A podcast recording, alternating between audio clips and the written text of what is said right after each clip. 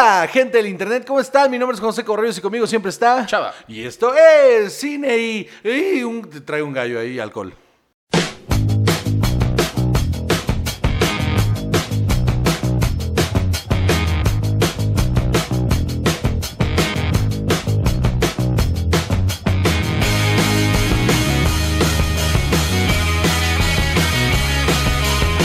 Fue horrible, mano. Se me fue bien feo. Imagínate estar cantando ahí en el festival de la OTI y que de repente tengas que llegar a tu falseta y, y te cagas el festival entero, mano. Mi sueño era cantar en el Podría festival. haber sido tu versión de Fire Saga. Y... Sí, yo quería ser este mi, eh, mi sueño era cantar en la OTI. No es cierto, no, nunca ha sido mi sueño cantar en la OTI. Del- yo creo que ni el de la gente que cantaba en la OTI era cantar en la OTI su sueño. Pero bueno, muy bien. Damas y caballeros, semana número 86. Semana número 86, claro que sí, chavas. Sigue dudando, aunque hacemos esto todas las semanas. Muy bien. Eh, bienvenidos sean ustedes. Muchísimas gracias por escucharnos. Eh, en todo México, la Unión Americana y demás países donde nos escuchan. Muchísimas gracias por sus aportaciones en anchor.fm diagonal sin alcohol, chava. Quiero que sepas que mucha más gente nos está dando sus aportaciones y ya sé cómo saber sus nombres, me lo dice por mail y se me olvidó sacarlo. Entonces, la próxima semana voy a dar los nombres de la Muy gente bien, que nos, ayuda ahí con Varo. Especial de hora y media. Sí, ojalá y fueran tantos. Este, ojalá y fueran tantos. Este, pero muchísimas, muchísimas gracias a todos los que aportan un varito para que podamos seguir haciendo esto. También, este, síguenos en todas las redes sociales, ¿eh? En Instagram Este, Ju Chava. y Juan Joseco en Twitter. Chava Ju. Y Juan José y en Facebook, la página, que ahí está. Muy bien. Exactamente, exactamente, muy bien. Ahora, Recio, te dije que esto iba a ser rápido. Hoy estamos tomando cerveza Victoria. No es clara, no es oscura, es mestiza. Y la página de modelo es un asco. Muy bien. Entonces, entonces hay eh, información que, a la cual queremos llegar porque nos va a tomar algo de tiempo. Entonces, por eso hice esto. Mira, pum, pum, como en TikTok. Muy bien. Este, tú no tienes TikTok, no sabes de lo que estoy hablando. Yo tampoco tengo cuenta de TikTok porque tengo 35 años. Maduren. Ustedes saben quiénes son. Entonces, muy bien. Vamos a empezar con el primer tema del de día de hoy, que es los Emmys. los nominados a este premio que a nadie le importa. Exacto. Eh, son unos premios que dan tres organizaciones separadas, pero. Bueno, independientes, pero unidas de y, son alguna los premios, manera. y son los premios pinches. ¿No? O sea, son pinches. Pues sí, no, porque yo creo, justo, justo esa era eh, mi idea ahora que estuve viendo las nominaciones, que estuve revisando estas notas, que viendo lo que hay, o sea, los nominados, se van a empezar a volver más importantes. ¿Por qué? Porque las plataformas que están sacando todas las series, pues aquí es donde tienen el grueso de su producción. Estoy de acuerdo. En ese sentido estoy de acuerdo, pero creo que prefiero los Golden Globes. Ok. O sea, porque justamente a mi entender de cómo están sucediendo las cosas, cómo se están dando las cosas en las plataformas, los Golden Globes son los únicos premios que, que, que al mismo tiempo y ponen en paridad a la televisión y, al cine. Tal vez, tal vez. Y como ya se está, esa línea ya se fue a la verga, porque ya se fue a la verga, entonces creo que los Golden Globes son, son mucho más certeros en ese asunto. Aún así, lo hemos dicho 50 mil veces. No le crean a los premios. No le crean a los premios, porque hay un montón de gente que, que, que hace un trabajo impresionante y que se queda en la raya. Que se queda en la raya. Por alguna extraña razón se quedan en la raya. Porque hay un montón de política metida por ahí, un montón de dinero. Entonces, no son, no son objetivos. Porque finalmente hay un comité de personas que vota, ¿no? Entonces, son los criterios de estas personas que están en la industria y que, o sea, por supuesto que les eh, afecta Y la esto- objetividad. Y que hay un montón de paquetes que las televisoras entregan para eh, beneficiar su producto. Es una Exacto. realidad. Sí, sí, sí. Entonces, dicho esto, vamos a ver los nominados. Vamos a ver los nominados. Me voy a ir- Esta lista está muy bien hecha porque han de saber que hay un PDF en la página de los Emmys en donde pueden descargar todas las nominaciones que tiene 61 páginas. Entonces, como este programa no puede durar cuatro horas, No, y no mames, cuatro horas leyendo mejor tramoyista de, day- de Daytime TV. Ah, además, exacto, porque, bueno, otra vez, como les decía, hay tres organizaciones, la Academia de Artes y Ciencias de la Televisión, la Academia Nacional de Artes y Ciencias de Televisión y la Academia Internacional de Artes y Ciencias de Televisión. Eh, la, la original es la que solo es la Academia y esa estaba basada en Los Ángeles, luego hicieron como una filial en Nueva York. Este, acabaron peleados por Claro alguna sí. razón. y Porque West Coast, East Coast, Ah, motherfucker. Por supuesto que sí. Y entonces decidieron separarse, eh, pero al mismo tiempo mantener la relación que guardan a través de los Emmys. Y la Academia Nacional, la de Nueva York, es la que da los premios técnicos. Y la Academia eh, normal es la que da los daytime, este, los daytime. Pero la daytime TV es una porquería. Es una cosa espantosa, mano. Eh. o sea, yo, si no- el problema de la televisión mexicana es que es todo el tiempo la daytime de la gringa, ¿no? Porque la daytime de la gringa es porquería, es, es- Sí, sí, es sí, sí. basura, pero a las 6 de la tarde como que levantan un switch y se vuelve otra cosa la televisión gringa. Que a nosotros ese, ese es el paso que nos falta. Aquí no existe ese Ajá, switch. Aquí no hay switch. Aquí no, no, existe ese switch. De repente hay un chispazo de que, ah, esto sí está bueno. Un Sí, programa, una hora a la semana. Porque aparte quiero que sepan que las novelas en Estados Unidos, las soap operas, pasan en el día, son parte del Daytime TV. Y la diferencia es que en México esos son los prime. Sí, sí, sí, claro, la novela de las nueve. Híjole, mano, es que es Sí, sí, sí, sí, tristísimo. claro. Pero bueno, para eso están los premios TV y novelas. Exacto. Que, que oso, muy bien. Un día de estos, Juan José. No Este, mames. Yo ya fui vas a a, unos. Vas a estar entregando uno. Yo ya- no, yo ya fui a unos y ganamos uno, no voy a decir por qué programa, pero ganamos uno y este y querían que pasáramos todos, eh, todo el, el crew y yo me fui a hacer pendejo a la barra, mano, porque no hubiera documento de que trabajé ahí. Muy bien, entonces, un saludo a todos ellos. Muy bien. A ver, mejor dirección para una serie limitada. O sea, las miniseries. Esta. Eh, recuerden que estas también son por episodios. ¿No? Entonces, por eso hay. Watchmen tiene tres nominaciones ahí. Merecidísimas. Una de Unorthodox, una de Normal People y otra de Little Fires Everywhere. Que tú sí la viste, ¿no? Josie B. Little Fires Everywhere está bien. Está bien, está pesada, está medio pesada. Y es muy, es muy drama, muy melodramática, muy telenovelesca.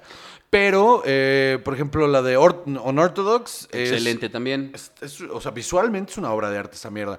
Y, y Watchmen, para mí, hasta ahorita, bueno, no hasta ahorita, más bien, de lo que va en el año hasta las premiaciones, creo que es una de las mejores series que se hizo en, en- en- en el año. ¿La Normal People la viste? No. Ni siquiera estoy 100% seguro cuál es. No tengo ni puta idea. Ok. Bueno. Eh, Porque nos vale verga, gente. Nos va, hay cosas que nos valen verga y ya, sí, sí, supérenlo. sí, sí, sí. Sí, A estas alturas ya todo el mundo se dio cuenta Sí, que... No, pero es que hay gente que todavía reclama, "Ay, ¿por qué no han visto todo? ¿Por, por qué no? no tengo- ¿Por qué no me pagan por verlo todo? Si me pagaran por verlo todo, lo vería todo, se los prometo. Sí, qué bonita vida sería Uf. esa. Este, y, y no, también así un rato No viendo mames, el otro día me puse a ver la de Hobbs and Shaw, esta de Fast and Furious, Ay, solo para tenerla documentada. Verga es una de las pendejadas más culeras que he visto en mi vida, porque el cast está que te ca... O sea, el cast es una cosa impresionante. La película no tiene sentido. No tiene sentido, es una estupidez. Parchada, por... es una idiotez, pero bueno. Ah, muy bien, pensé que continuabas. Eh, mejor dirección de una serie de drama. Hay dos de Succession, dos de Ozark, una de The Morning Show Mimi Later, ¿Ok? tú a saber, una de Homeland. ¿Homeland todavía? Sí, sigue Homeland. ¿Homeland sigue? Sí. ¿O se sigue pasando?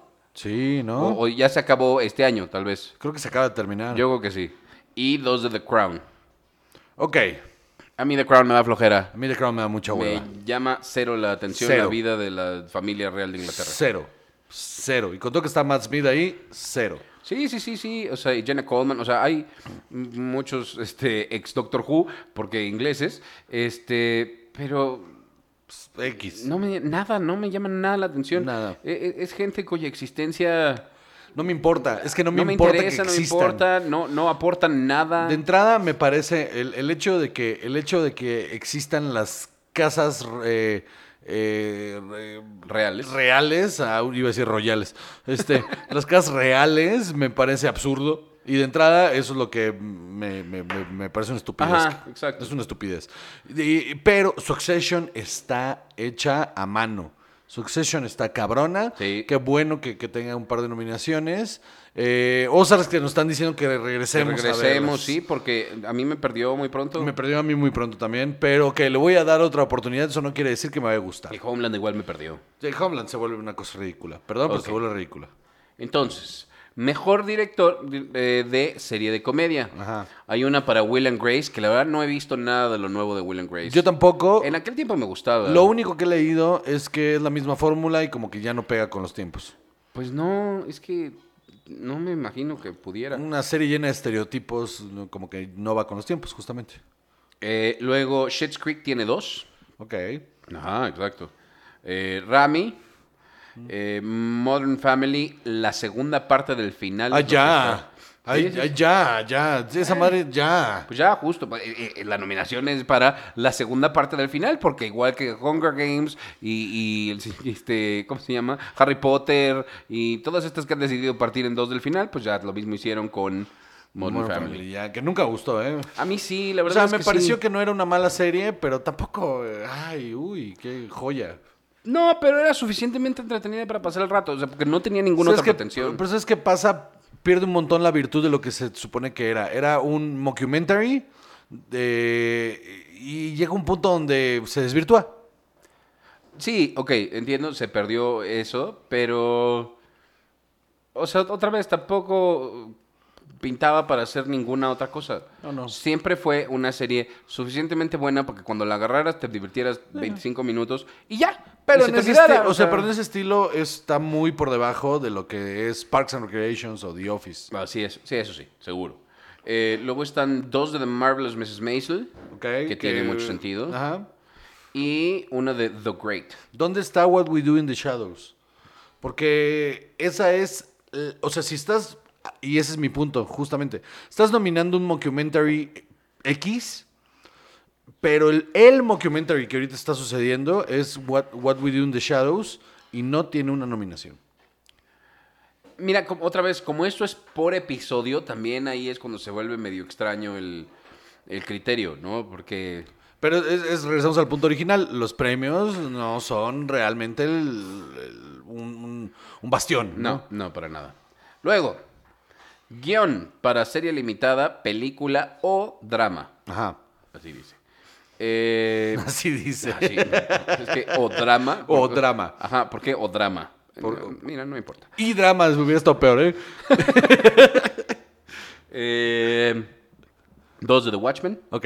No, solo Watchmen, perdón, no sé dónde se está. Eh, Es que son varios. ok, Unorthodox, Watchmen.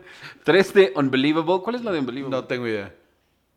Tengo idea, debe ser ah, de, es los shots all over again esto. de Eh, ABC o NBC. O dos de así. Normal People, Ok. que no me llama la atención. Hay que ver, hay que ver, hay que ver. Hay que ver. No sé. Miss- eh, y otra de Mrs. America. Ok. Esa está rara esa nominación, ¿no? Eh, Ajá. Mira, Unorthodox y Watchmen Lo entiendo son perfectamente. suficientemente buenas. Ajá. Pues tal vez las otras igual. ¿Quién sabe? ¿No sabe? Sí, sí, ok. Ese es el punto. Este- Guión para serie de drama. Ok. Esta no es limitada, esta No, es serie de drama. ok. O película, decía. ¿no? Eh, una de Succession, ok. tres de Ozark, Ok. una de The Crown, Ok. dos, tres, es- no sé, esto creo que está mal hecho, eh, dos de eh, Better Call Saul.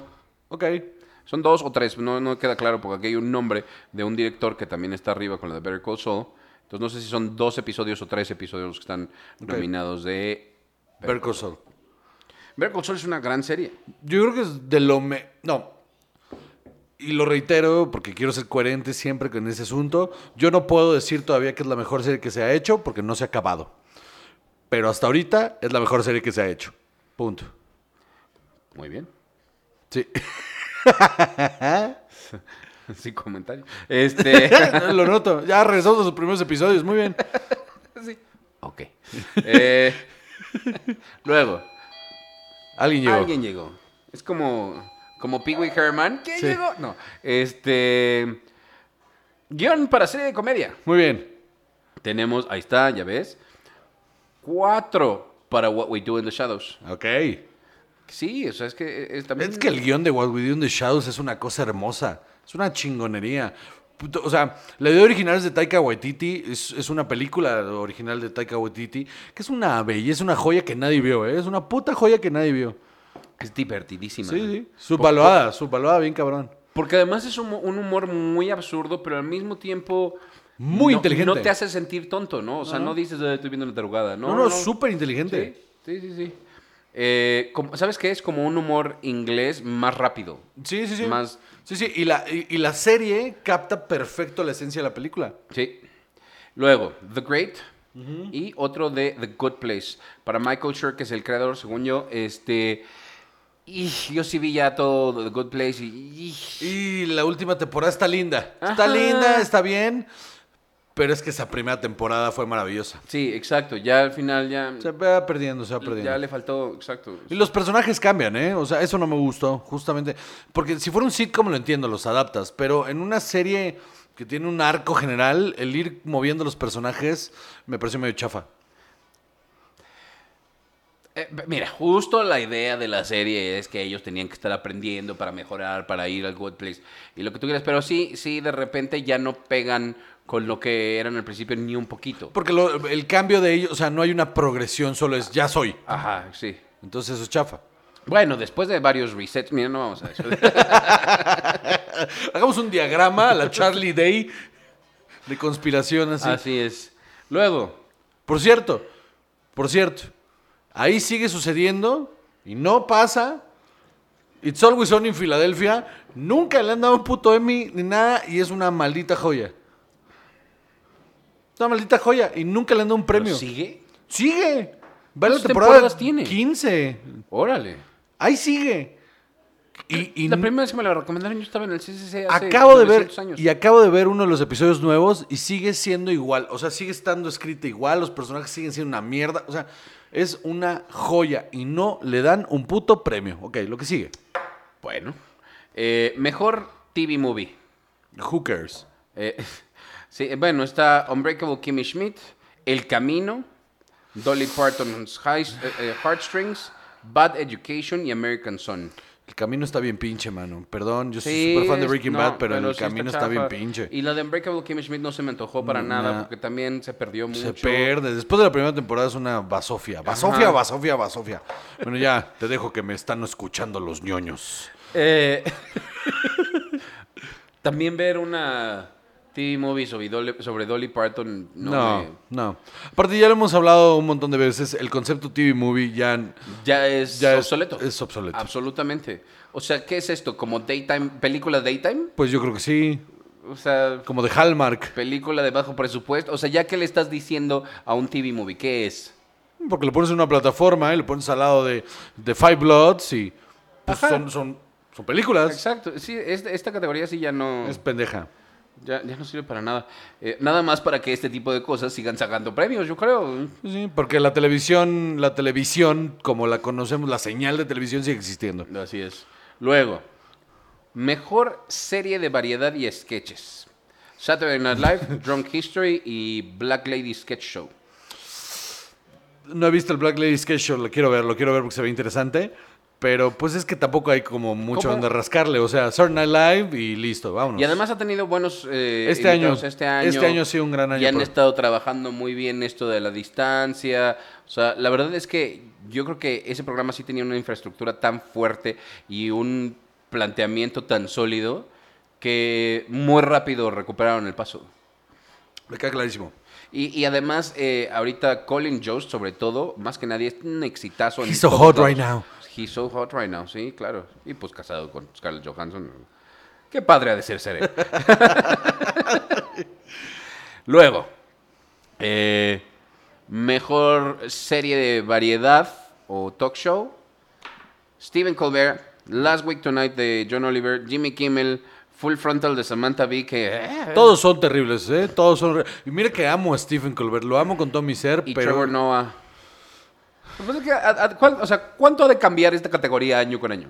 Nada. Pero- Honestamente, a mí, de esos, el que me parece el mejor es John Oliver. Y a él Ajá. sí le está costando más trabajo esto de los de, de a distancia, porque de repente sin el público sí cambia un poco más el ritmo. ¿eh? Y está... eh, se nota más enojado que nunca, ¿no? Ajá, exacto. También está frustrado, pobre hombre. Eh, luego, eh, ¿reality queremos saber? No. No, ok. No, no quieres saber cuántas nominaciones, no es cierto. Tiene RuPaul y The Singer. ¿Qué es The Singer? Ah, no mames, es una cosa espantosa. Es un una, fenómeno, ¿no? pon una botarga ahí a cantar y tienen que adivinar quién es. Es una botarga. No, si salen vestidos en una botarga y tienes que adivinar quién está dentro de la botarga. Así lo que hicieron aquí en la voz de voltear a los güeyes, así de... ¿No es más fácil? Ajá, pero también existe ese formato, también existe aquí en México, el Ah. Singer, igual. Ah, ¿sí? Sí, sí, qué horror. Tienes que adivinar qué famoso es. Es un espanto. No, y Qué hueva. odio esos programas. Pero, Entretenimiento básico y espantoso. ok. Luego, eh, actriz de reparto en una serie limitada o película. o drama, no es cierto. Este, está Jean Smart, The Watchmen. Sí, señor. Tony Collette en Unbelievable. Sí, señor. Tracy Ullman de Mrs. America. Margot Martindale, Mrs. America. Uso Aduba, Mrs. America. Eso está fuerte. Tal vez haya que darle una Hay vuelta. que esa serie. darle una vuelta. ¿Sabes qué pasa? Que aparte de todos los nombres que estás diciendo, es gente que podría estar en el cine. Sí, claro. Bueno, ¿sabes qué? Es que justo ya eso ya no aplica tanto. No, no, pero justo ese es mi punto de... Se vuelven intrascendentes estos premios a la larga con eso. Y Holland Taylor de Hollywood. Ok. ¿Ya viste la de Hollywood? Sí, X. X, X, X. Con temor a que sea una pregunta estúpida. ¿De qué se trata? De un como güey, un güey que llega con, muy guapo, que era ex militar en los 50, creo, después de la Segunda Guerra Mundial, y trata de hacerla. Ok. Ajá, es que eso es todo. Bueno. Eh, actor de reparto en una serie limitada o película. Louis Gossett Jr., Ok. The Watchmen. Giovanna Depo, Watchmen. Yaya Abdul Mateen II, Watchmen. Titus Burgess de Unbreakable Kimmy Schmidt, Kimmy contra el reverendo. Híjole. Jim Parsons de Hollywood y Dylan McDermott de Hollywood. Un reparto interesante. Dylan. McDermott a mí no me gustó nada en Hollywood. A no le no gusta Dylan McDermott no le en creo su personaje, nada. no le creo su personaje en ningún momento súper exagerado y sale está actuando como en otra cosa. Es rarísimo, no sé por qué está ¿Y qué nominado. tal ¿por es qué? Jim Parsons ya en otra cosa? Porque yo siento que será difícil para él despegarse de. de. Eso, Orson Carson. Espérate, ¿cómo se llama? Ay, no mames. eso, Ching. eso. Este. Nelson. eh, ¡Ah! ¡Mierda! Este. ¿Estás hablando de Big Bang Theory? Sí. Este. Se me fue a mí también. El, sí, el personaje Jim Parsons. Ajá. Sheldon. Gracias. Decía, detengan todo. Este, Eh, X, a mí no me gusta Jim Parsons, no es un buen actor. Por eso, justo preguntaba yo. O sea, pero es que yo no lo había visto en ninguna otra cosa aparte de Big Bang Theory.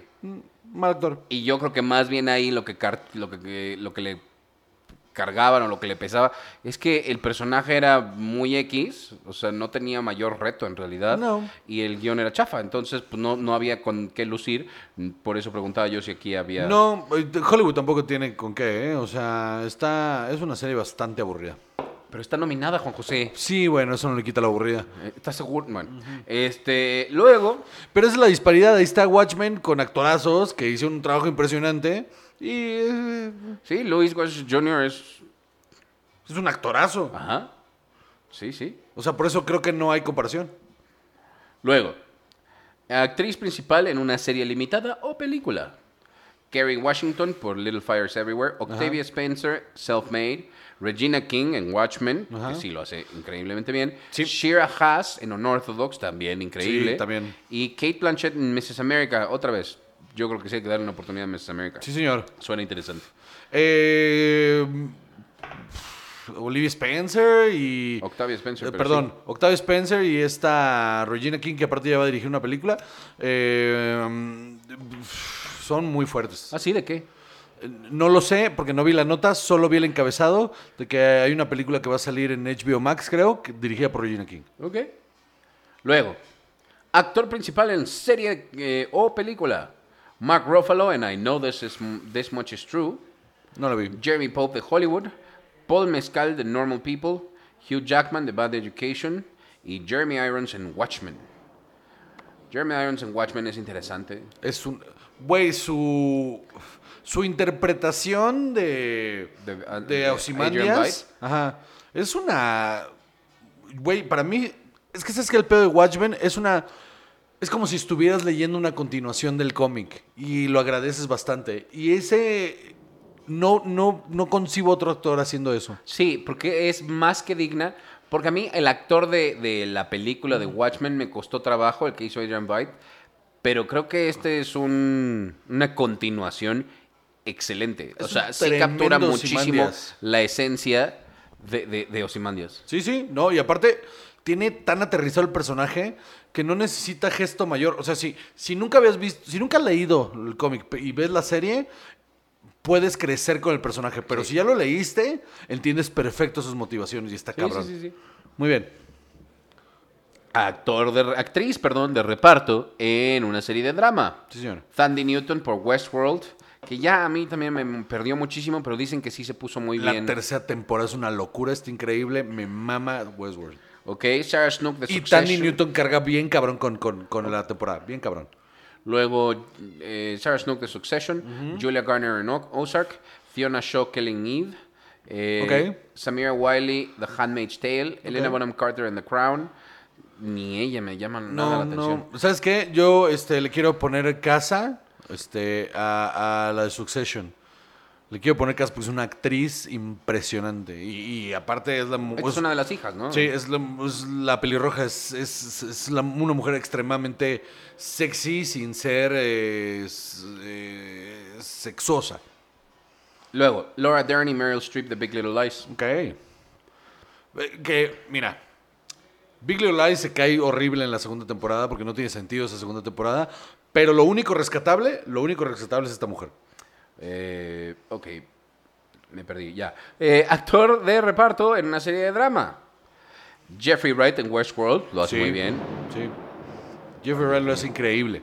Matthew McFadden, McFadden, Kieran Culkin y Nicholas Brown de Succession. Sí, todos se lo merecen. Otros que también se lo merecen. Billy Crudup y Mark Duplass en The Morning Show. Sí, se lo super merecen. Sobre Brad- todo Billy Crudup, no mames, qué pedo. Es- sí. Bradley Whitford en The Handmaid's Tale y Giancarlo Esposito de Better Call Saul. Me mama Giancarlo Esposito. A mí Bradley Whitford me gusta mucho también. sí, sí, es muy buen actor. Desde, desde West Wing. Giancarlo Esposito me mama. Sí, a mí algo Neta, ¿no? tiene que no me A hace mí me, gracia. me cae muy bien. No, algo tiene. O sea, mm. bueno, eh, act- actriz principal en serie de drama, Zendaya, en- que el otro día escuchamos que era Zendaya, Zendaya. Zendaya, eh, en Euphoria, Que, lo, que se merece el premio, denle todos.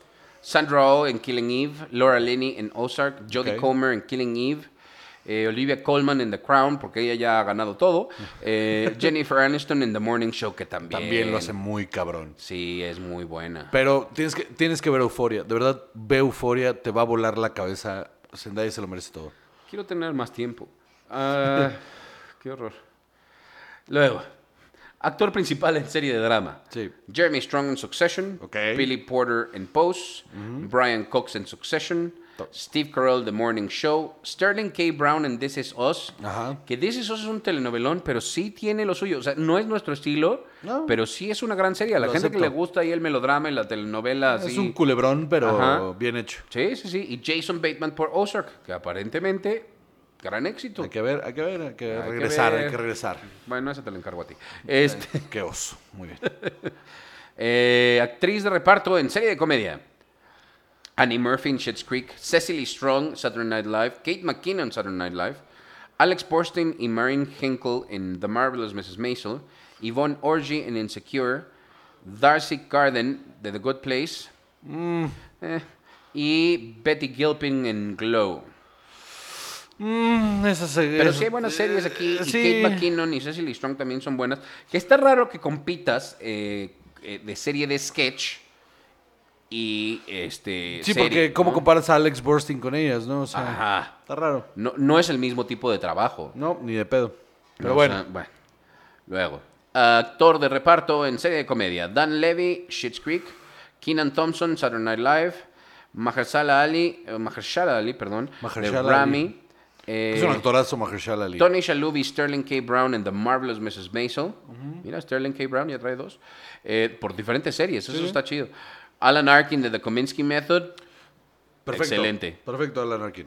William Jackson Harper de The Good Place. No estoy seguro quién es el... Eh, ¿No es el, el negro? No sé. La verdad no sé.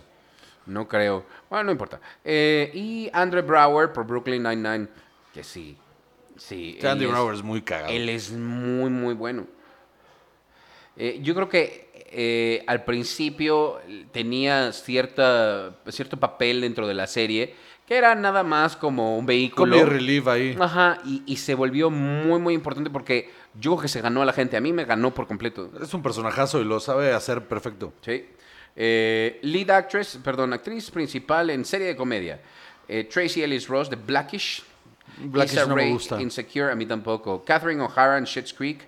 Linda Cardellini en Dead to Me. Linda Cardellini me gusta mucho. Pero la segunda temporada de To Me es una pendejada. ¿Sí? Es una La pendejada. primera está bien. La primera es muy buena, la segunda es una pendejada. Rachel Brosnahan de The Marvelous Mrs. Maisel. Y Christina Applegate en Dead to Me. Bueno.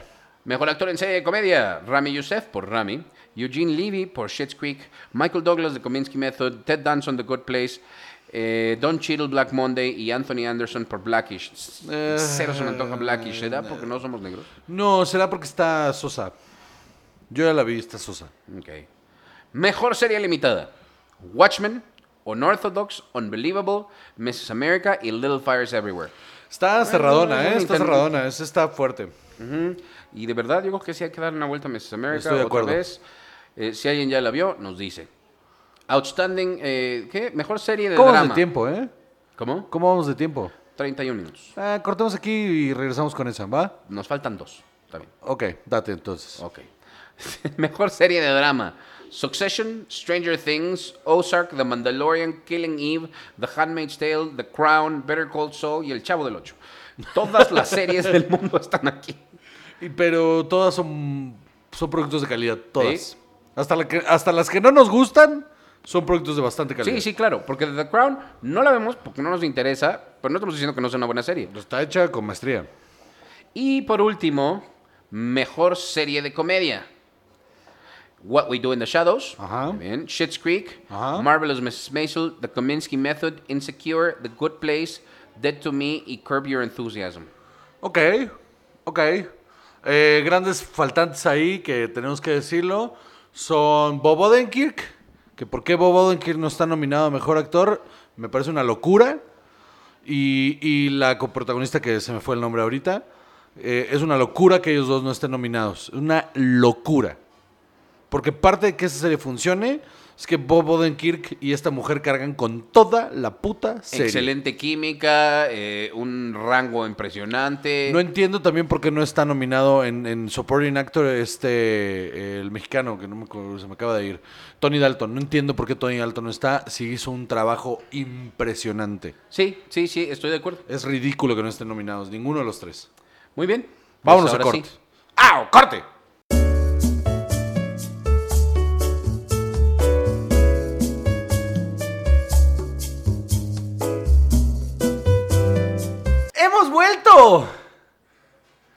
Ya estamos de vuelta, claro que sí, con toda la información que encontramos. Muy bien, damita, caballero, ¿está usted lista para escuchar una discusión que se va a poner chida? Pues quién sabe. Ok, muy bien. Eh, vamos a hablar ahora de High Fidelity. la serie exclusiva de Hulu, eh, hecha por Disney, ¿no?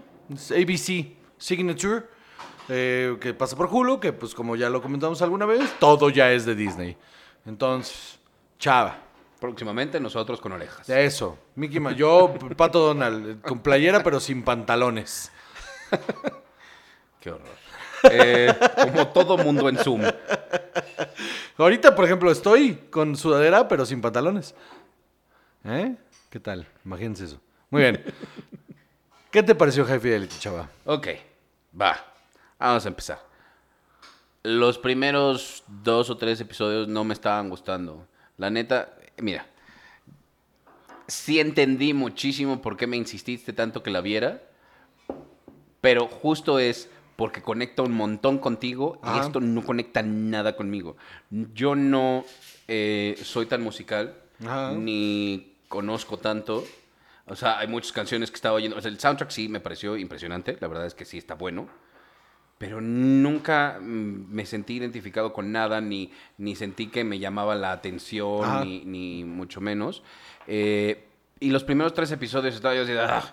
Y Zoe Kravitz, yo siento que lo hace bien, ella como actriz, pero honestamente ya después de haberla visto la serie completa, siento que no era la mejor elección para este papel.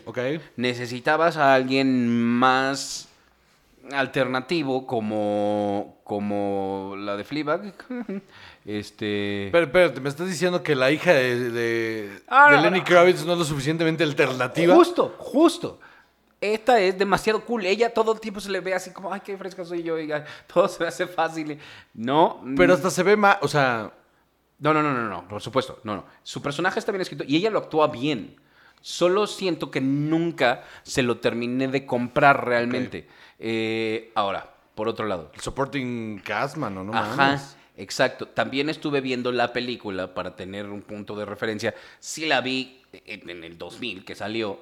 Eh, y creo que mientras la historia en la película se medio pierde y la relación que tiene justo con los otros dos que trabajan con él en la tienda, incluido Jack Black, es como pinche y a ratos eh, exagerada y, te cansa. Aquí no, aquí tienen una relación muy padre, compleja, eh, interesante y los tres son excelentes actores. Cuando están los tres juntos, realmente estás muy conectado con lo que están El diciendo. güey que hace a Simon es un. No, no me acuerdo de él en otra cosa, pero es un puto actorazo. Sí, sí, sí, sí. Aparte, mira, yo quería que la vieras por el simple hecho de que yo sé que no eres tan musical, pero creo que en ese sentido somos, somos, mm, somos ese tipo de gente. Sí. También, e- eso sí lo vi. Eso sí lo vi. Somos ese tipo de gente. Entonces, a mí, de la primera vez que leí el libro, es uno de los pocos libros que cuando Has lo leído, ¿no es? Sí, también. que cuando lo leí en mi adolescencia, es una de las pocas historias en las que yo me metí, a- me identifiqué con el personaje al grado que todo lo que le estaba pasando lo ponía en paralelismos, ¿vale? Y lo que me hizo la serie fue llevarme a ese momento de cuando leí el libro, que porque la película siempre me pareció que le faltaba. Siempre me pareció que le faltaba. Porque hay unos momentos en el libro que son hermosos que sí están en la serie. Por ejemplo, todo el episodio de cuando van por la colección de discos, lo cortan de la película. Porque sí lo filmaron y todo solo lo cortaron de la película. Y, se ve raro porque John Cusack toma una llamada, toma una dirección y luego no se vuelve a, mencionar. Me parece rarísimo.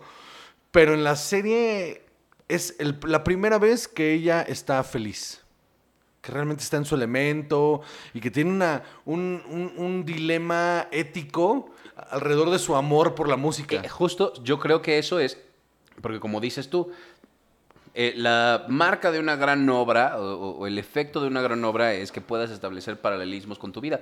Y eso es lo que ella está reflejando en la vida del otro, de eh, el otro fue con la esposa o no, porque pues solo oyes su versión y él a lo mejor es medio nefasto, pero pues la relación es diferente. Y, y- y ella dice, es que ¿por qué? Y si me pasara a mí, Sí, sí. y Clyde, el novio, o el no novio más bien, este, se, lo, se lo hace ver y, y- es cierto. Porque ella se identifica y dice, es que ah, para mí esto sería una transgresión, un ataque violentísimo. Sin embargo, tiene ahí una motivación que eh, esa secuencia me gusta mucho cuando están en el bar y cuando lo van a conocer. Y entonces el tipo es una cosa súper desagradable, no solo con ella, sino en general. Y es como, tiene este momento de decir, sí, se lo merece. Y luego ya cuando está ahí y que ve y ve la colección y dice, es que... Es que Es su, demasiado, es que, sí. es que su vida y la... O sea, no quiero participar de este crimen. Sí, claro. Sí, sí, y es un dilema ético que cuando yo lo estaba viendo, yo iba y venía, ¿eh? O sea, lo- con, con Dev, que lo estaba viendo, yo lo dije en voz alta, pero no creo que en la vida real fuera así. Que dije, yo me lo llevaba, me vale verga, los doy 20 dólares y me llevo la puta colección de discos, pero en realidad no sé si podría. O sea, en realidad no sé si podría, porque Porque es robarle a una persona toda una vida de esfuerzo, de pasión, de, de amor, de cuidado. pienso de- en, mi, pienso en la curaduría que yo le he metido a mis colecciones. ¿no? Entonces de repente digo, ay, es que esto, aunque tiene más valor emocional que, que- que- que de dinero, y justamente por eso, que es Parker Posey, eh, justamente por eso Parker Posey, la esposa, este, quiere, quiere venderlo, o sea, quiere, quiere deshacerse porque sabe que es mucho más carga emocional que otra cosa. Ajá. No, no, esa, esa secuencia Parker está Posey hecha- lo hace súper bien Sí, también. esa secuencia está. Es, es de mis cosas favoritas del- del- de la serie. Me gusta mucho cómo va y viene. Eh, todo. ah, nos estamos quedando en el guion y las actuaciones por lo pronto, ¿vale? Em, me mama mucho cómo va y viene la historia y cómo hay momentos claves que te cuentan y ahí hay. O sea, aunque no seas alguien, y entiendo que te haya atrapado hasta después del tercero, porque si no es alguien musical, te cuesta trabajo seguirle el ritmo a esta gente. Lo entiendo perfectamente. Pero una vez que te, que te metes en la historia, te comprometes muchísimo con los personajes. Claro, y sabes que también vi eso que dices de nosotros somos así, pero con otra cosa. Claro. ¿No? O más bien yo, eh, que, que- porque tú también lo eres con Sí, lo yo soy musical. súper musical. Yo, Eh, yo no, pero yo sí lo soy con las series y las películas, ¿no? Y de repente eh, eh, los llaman snobs y, y- y- y- ellos como que cuidan mucho así de una persona que no tiene un gusto que ellos consideren eh, suficientemente bueno, un criterio razonable en cuanto a la música, los ven para abajo, a grado de, no, no te voy a vender nada, lárgate para allá, no sabes lo que estás comprando. Y sabes qué, otra vez comparándolo con la película, en ellos, en la serie, es mucho más natural y, y es menos agresivo, Sí. que, que en la película sí se siente así como de, no, ustedes son snob, culeros y, y desagradables, nada más porque sí. Y estos, eh, como que se les ve más el amor por la música a todos ellos en sus distintos eh, de- formas. Porque aparte cada uno tiene un gusto muy peculiar y muy diferente al otro, pero respetan mucho el gusto porque entienden que saben. Está muy cabrón en ese aspecto. Ahora, me voy a lo técnico. Es una locura técnicamente. Es el juego de luces y, y la fotografía. Verga, güey. O sea, hay, hay, hay, hay unos momentos, y, y lo voy a decir súper mamón porque no encuentro otra manera de decirlo cómo juegan con la luz y los perfiles de los personajes, cómo dibujan el cuadro, es al nivel de la nueva ola francesa, ¿sabes? Ese, ese, ese cuidado de jugar con... De afuera hay una luz roja y de adentro hay una azul, eh, pero entonces, mira, el azul te va a pegar aquí porque viene de aquí en medio y esa roja te va a empastar durísimo porque es un letrero, ¿no? Entonces van caminando por la calle y de repente las luces ámbar de la calle son ámbar eh, explotadas ahí, pero nunca les, les, les, les malforma nada. O sea, Ok, ahí para mí hubo dos cosas importantes. Uno, la ciudad de Nueva York en otro aspecto del que normalmente vemos. No es que esto nunca esté mostrado, por supuesto, pero normalmente la ciudad de Nueva York es enorme y edificios y la gente y todo aquí. No, no, no, no. Esto es donde vive la gente normal que vive en la ciudad de Nueva York, que no están todo el tiempo en Manhattan ahí amontonados en, en el centro de Manhattan. no, esto era Brooklyn, ¿no? Ajá. Y, y- y- y se ve, o sea, lo hacen ver eh, como que tiene mucha vida la zona en la que están, ¿no? Como que tienen su propia personalidad. Y eso, por supuesto que a ellos también los afecta, ¿no? Y los locales tienen su propia personalidad y ellos, hay locales a los que no van. O sea, es como, en ese sentido también te sientes identificado, porque al vivir en una ciudad igual de grande, en la que cada zona es, eh, eh, tiene su imaginé propia... cuando vivías en la Condesa. Es que es eso, o sea, cada tiene su propia vida. Entonces no es lo mismo, aunque estoy un kilómetro de la Condesa, no es lo mismo vivir en la Nápoles que vivir en la Condesa. Son, son, incluso la luz pega diferente. No sé Sí. cómo describirlo, pero la gente es diferente. O sea, hay una tendencia y hay una, hay una cosa que solo se experimenta si vives en una ciudad así de grande, ¿no? Y, está muy bien retratado. Absolutamente. La otra cosa que yo sentí de la foto, que, que fue lo que más me llamó la atención, es que todo el tiempo lo sentí como si fuera una cosa noventera. O sea, e- esta está transportada a una época actual porque tienen celulares porque las referencias son un poco distintas a las de la película, pero en realidad es, yo lo sentí muy noventero. Es muy, es muy fiel a la novela en ese Ajá. sentido, porque la novela es... es de escri- 1995. Ujú. Y se, tiene, ese, tiene ese feeling ahí. Sí. Y, y es, es, es, a mí me pareció que visualmente era una maldita joya. O sea, porque el, el- los momentos de cámara en mano tenían que ser momentos en cámara en mano. Los, los movimientos de cámara todos están justificadísimos. Nada me distrajo. Eso, y Nunca. aparte el soundtrack te lleva con la historia. Y es bien bonito cuando hay una parte donde, donde cuando él ella va a visitar a este güey y tienen toda la pelea ahí otra vez en el departamento. Donde antes de que se peleen, él le dice: Nunca te debes de saltar una canción del soundtrack de la dama, ¿no? Y esa es una referencia para que tú, espectador, escuches toda la música de principio a fin, porque la música en la es una curaduría impresionante de Questlove, aparte, o sea, no cualquier persona exacto, hizo la sí curaduría de esa música. Sí, sí, sí. Es un güey que no solo es un gran amante de la música, sino que es un músico impresionante. Se dedicó a contar esta historia con música. Yo sabes que viví ahí. Normalmente cuando se acaba un episodio, en cuanto ya sientas cine, ya ese momento en el que se quedan viendo el techo y que sé que le faltan 30 segundos con estar viendo, ya, siguiente episodio, ya qué hueva, ¿no? Y aquí sabía yo que de todas maneras en los créditos mientras salían iba a haber una canción que significaba, Claro. que representaba. Y eso la verdad es que sí, Ahora- nunca lo había sentido. En comparación con la película, en- eh, hay una escena, hay una escena que hizo que la serie ganara 50 mil veces, que en la película se queda pobre, que es, en la película es con Bruce Springsteen y en la serie es con Debbie de, de mm, ay, puta Ah, madre. este, sí, sí, sí, sí, sí, sí, de... Blondie, la cantante de Blondie, busqué, Debbie. sí. Ese momento se siente mucho más natural, orgánico, súper bien, porque aparte son exactamente los mismos diálogos. Exactamente muchos- los en mismos muchos diálogos. momentos son, Muchos sí. momentos son exactamente los mismos diálogos. Está bien chingón cómo ella tiene la conversación en la sala con ella, en lugar de esos cortes raros que hicieron ahí con, con, con Bruce Springsteen. No, no, no pega igual y, y tiene una... Tiene una carga emocional muy cabrón la serie en, en el aspecto en el que cuando, cuando te quieren poner nervioso, te ponen nervioso. Cuando el momento es incómodo, no le tienen miedo, es incómodo. Y es, y es, y es, es, es incómodo y que estás ahí sintiendo pena ajena. ¿Qué tal el güey, el cantante, el, el- el escocés? Me cagó, lo odio. Cumple su... Cumple Sí, su... sí, sí, sí. Me quedó claro que esa era su función. Pero sí, yo. Es que en cuanto lo veía decía, oh, qué asco. Porque además, honestamente, sí siento que he conocido gente así Claro que sí. me repugnan. Claro que sí. ¿Qué tal Craig? El, el no novio. Eh, Jake, eh, Clyde. Clyde, perdón, sí. Este, se llama Jake Lacey. Sí, sí. Es, yo creo que lo hace increíblemente Increíble. bien. Yo lo, lo, lo vi y lo veía y lo veía y decía, es que de dónde, de dónde, de dónde. Fue el villano de, Jo- de una de las de Johnny English. Y X, es un gringo blanco ahí totalmente genérico. Y aquí lo hace muy, muy, Muy bien, bien. Porque igual como es encantador cuando quiere serlo, en el momento que se enoja y cuando finalmente la rechaza y dice, "Ay, o sea, sí, pero... Es que es una Lo hace súper bien. Es una historia bastante humana y creo Sí. que la dirección hace que, que te sientas compaginado. Sí, sí, sí pega. La verdad es que sí, estuve conmovido eh, en muchos momentos. En- entonces, eh, en- por ahí va mi recomendación. Yo pensé que esta no era una serie para mí.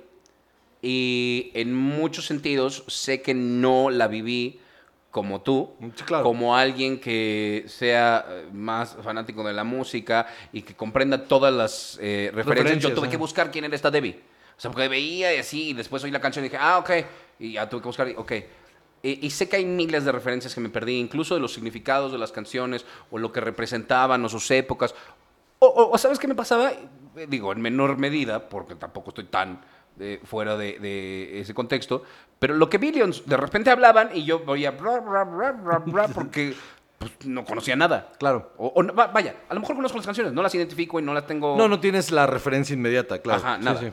Entonces, y aún así la disfruté, aún así me la pasé bien y sí creo que, que vale la pena. Vale muchísimo la pena. Creo que, aparte, 10 episodios bastante sólidos. El cliffhanger no se siente forzado, al contrario, se siente una progresión natural. Y, y ese último enunciado que ella dice de 9%, me quedo con eso. Y te da cierta esperanza, ¿sabes? Te, te- termina en una nota muy alta algo que, que, que- fuiste sufriendo con ella, ¿no? En cuanto a la historia, eh, eh, te pregunto porque conoces, eh, ¿qué tanto nos falta? O sea, digamos, de contar, o, sea, digamos, de la novela y o de han, la estirado, película. han estirado muchísimo la novela. ¿Sabes yo qué creo? Eh, también lo estuve pensando que por mucho tiempo sentimos que la mejor manera de adaptar una novela era una película. Ajá. Y la verdad es que no. No, la Ah, serie yo lo- a, a mí me lo habían dicho desde la escuela de cine, es que no, la, la película es muchísimo más cercana a un cuento. No hay un momento y un lugar muy definidos, un espacio muy definido, eh, y, y- es contenida en un momento nada más, en un- unas dos horas. Yo creo que la serie, en una época como esta, en donde las series son tan importantes, es la mejor novela, perdón, la mejor manera De adaptar una de novela. adaptar una novela porque te da todo ese espacio de realmente explorar todo lo que es importante. Lo que yo creo es que, y tendría que ser, tienen que ser tres temporadas. Tienen que ser tres temporadas de 10 episodios. Aquí vamos, acabamos de terminar el primer acto de la novela. O sea, en cuanto al arco, Ya, pues, acabamos de terminar el primer acto. O sea, nos echamos cuatro capítulos. Ok. Y- Ah, pues entonces va bien. Va súper bien. O sea, va- vas bien. O sea, pinta bien. Sí, sí, sí. Porque lo que se viene en la segunda temporada, si lo hacen como lo deberían de hacer, no, porque como va para Hulu, mano, tampoco. no o sea, no, no necesitan estar alimentando la historia. Entonces, el- la segunda temporada va a ser un, va a ser un, un momento de tensión completo la segunda temporada. Yo creo que la narrativa está súper bien cuidada, eso me tenía así. Y los diálogos se sienten muy naturales, las conversaciones muy naturales, que no es así en la película. Toda la conversación afuera del bar, donde Clyde, Clyde le dice, no quiero jugar a ser tu novia mentiras. Yo, yo, o sea, ¿dónde estamos? ¿Qué somos? Y la verga. Y ella, de manera muy honesta, le dice, "Eh, o sea, es que no sé.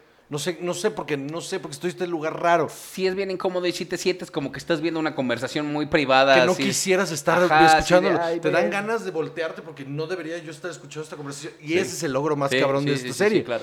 Lo que está bien cabrón es, otra vez, momentos comparativos con la película que se sienten mucho más orgánicos, ¿no? Como el de cuando conoce a la, a la prometida.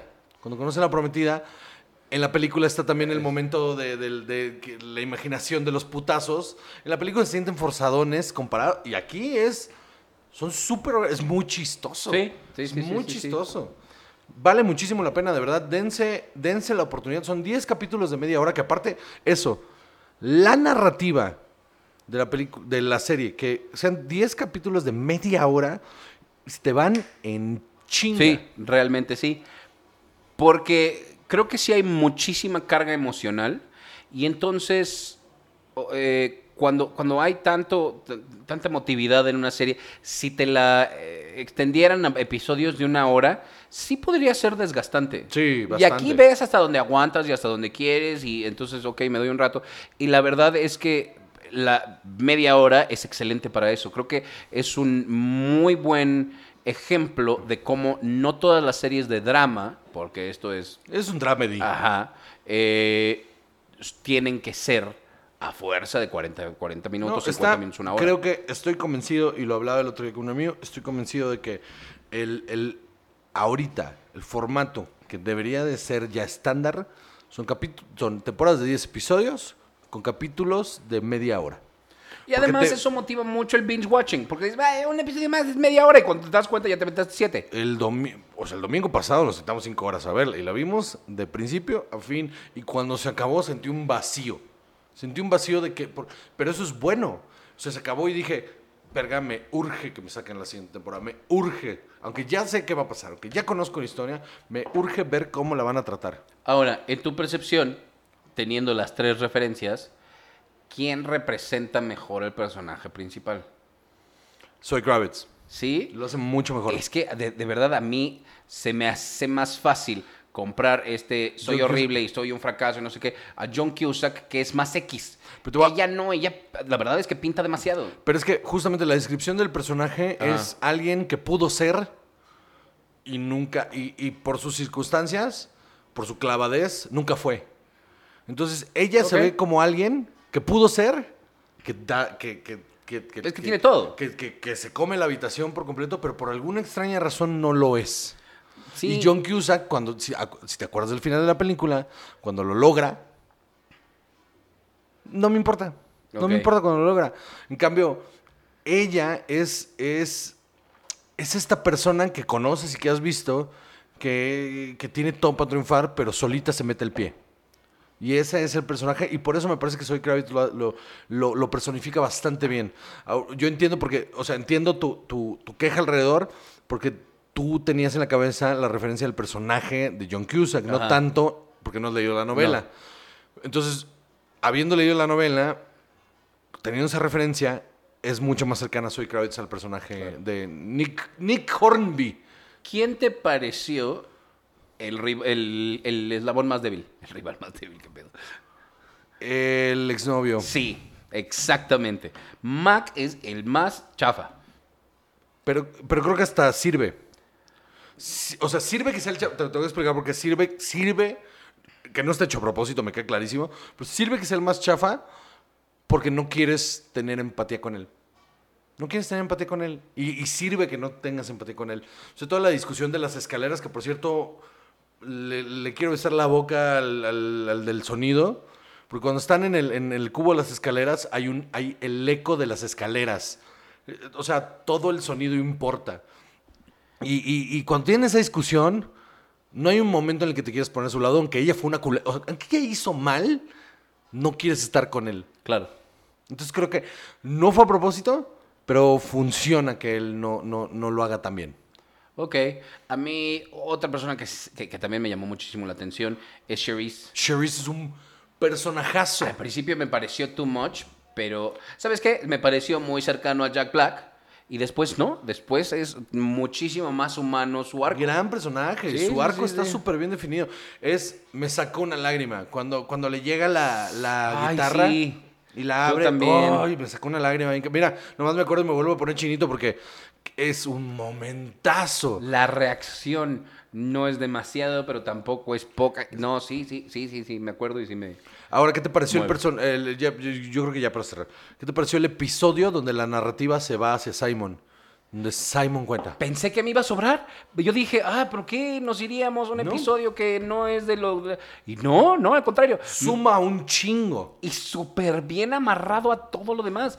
¿Sabes qué? Cuando vi entrar al otro, el del traje, al, al exnovio, que, que los otros dos salen y, ay, esta Sí, es la que- mejor tienda del mundo, dije, aquí estuvo raro una cosa porque dejaron un personaje parado ahí. Y lo dejan colgando dos Ajá, episodios. Ajá, dos Lo dejan epi- colgando dos Yo lo vi y episodios. dije, qué extraño, ¿para qué entra si, si no juega? Y cuando regresó dije, ah, súper bien. No, es un gran episodio. Y la verdad es que él es un personaje muy importante, mucho menos sufrido que el de la película, pero igual melancólico. Y lo dice al principio, lo dice. Ella cree que tiene el monopolio sobre el desamor y aquí les va. Mi top 5 También duele un montón. es súper doloroso, súper Sí. doloroso. Porque está metido en una relación tóxica de la que no sabe escapar y la justifica. Verga, qué gran episodio. Sí, sí, estoy de acuerdo. Eh, me costó trabajo, no la quería ver, sí la vi y me gustó. Eh, Te lo agradezco. ¡Lo logré! Tenemos una racha, mano. tú- Traemos una pinche. O sea, traemos, me refiero a mí. Traemos una pinche racha. No me preocupes, en el A siguiente huevo. episodio te miento la madre. Muy bien. Muy bien. ¿Eso es todo? Damas y caballeros, muchísimas gracias por escucharnos. Esta es otra semana más, semana número. 86. Muchísimas gracias. Síganos en las redes sociales, suscríbanse. Si lo ven por YouTube, suscríbanse al canal, denle a la campanita para que les avise el siguiente. Si no, denle seguir también en la plataforma de audio donde nos escuchen. Recuerden anchor.fm, diagonal cine alcohol, por si desean donarnos algo de dinero. Y si no, pues no hay pedo. Véanos en YouTube, sus, sus plays, sus clics y sus likes son varo. Entonces, damas y caballeros. Yo soy Juan José Cobarrios y conmigo siempre está Chava. Y esto es Cine y Alcohol.